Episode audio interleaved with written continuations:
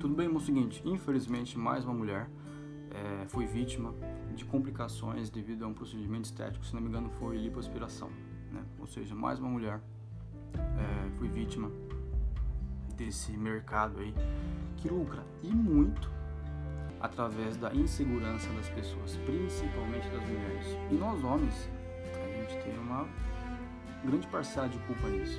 Quer ver? Eu nasci em 1987, então, ou seja, no final dos anos 90 e no início dos anos 2000 foi a minha fase de adolescência. E o que era vendido para mim, o que foi entubado para mim, que uma mulher de sucesso é uma mulher que vendia inúmeras é, revistas masculinas. Isso era uma mulher de sucesso.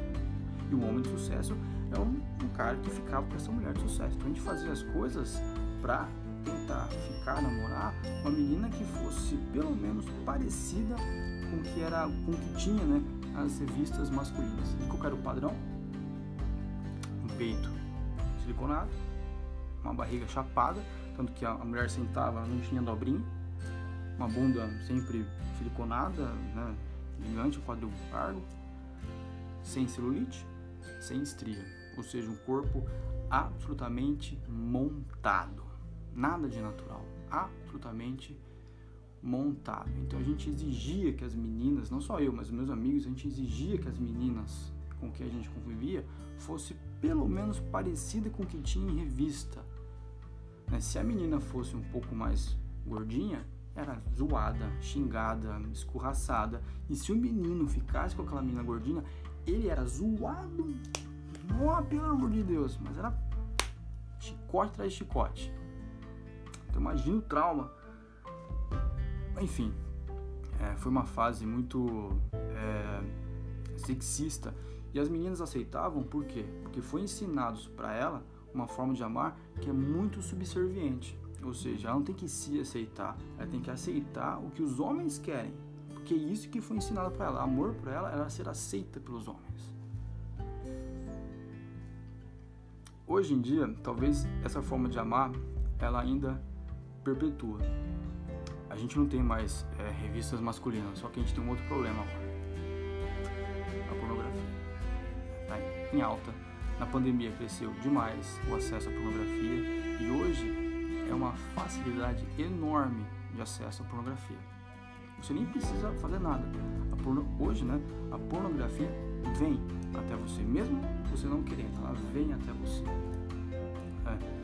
E a pornografia, óbvio, tem diversos problemas. Né? É sexista, é misógino, é racista, é influencia também muito sobre agressão sexual, enfim. E como são né, as atrizes de um filme pornô? Também, aquele mesmo padrão: silicone, barriga chapada, bunda siliconada, sem estrias, sem celulite, muitas das vezes disfarçado por maquiagem e maquiagem literalmente dos pés à cabeça, em toda a parte do corpo tem uma coisa maquiada, inclusive na vagina. Olha pra você ver como o negócio é tão louco, nem sobre a vagina a mulher tem liberdade de achar que é bonita. É o homem que impõe que é uma vagina bonita. Enfim, aí o menino, obviamente, ele consome essa pornografia e hoje é um problema muito grave, muito sério. Ele vê o que? Ele começa a ter gatilhos de excitação através daquela imagem que ele está vendo na pornografia, que é a mulher toda montada, silicone e tal.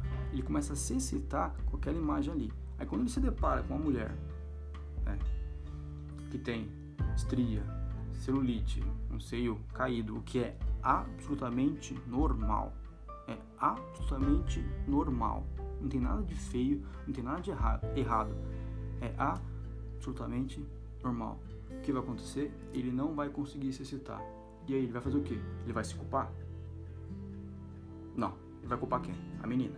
Falando que é esculacho, que é desleixo, que é não sei o quê, não sei o que lá. Ou seja, a autoestima da menina vai pro chão. Óbvio que a menina fica totalmente destruída. E o que ela faz? Ela tem aquela ideia do amor subserviente, de ser aceita pelos homens, né? de, ser, de se sentir desejada, vai atrás é, desses procedimentos. E muitas das vezes coloca a própria vida em risco, tudo para ser aceita pela sociedade e ser aceita pelos homens. É, é uma coisa assim sinistra.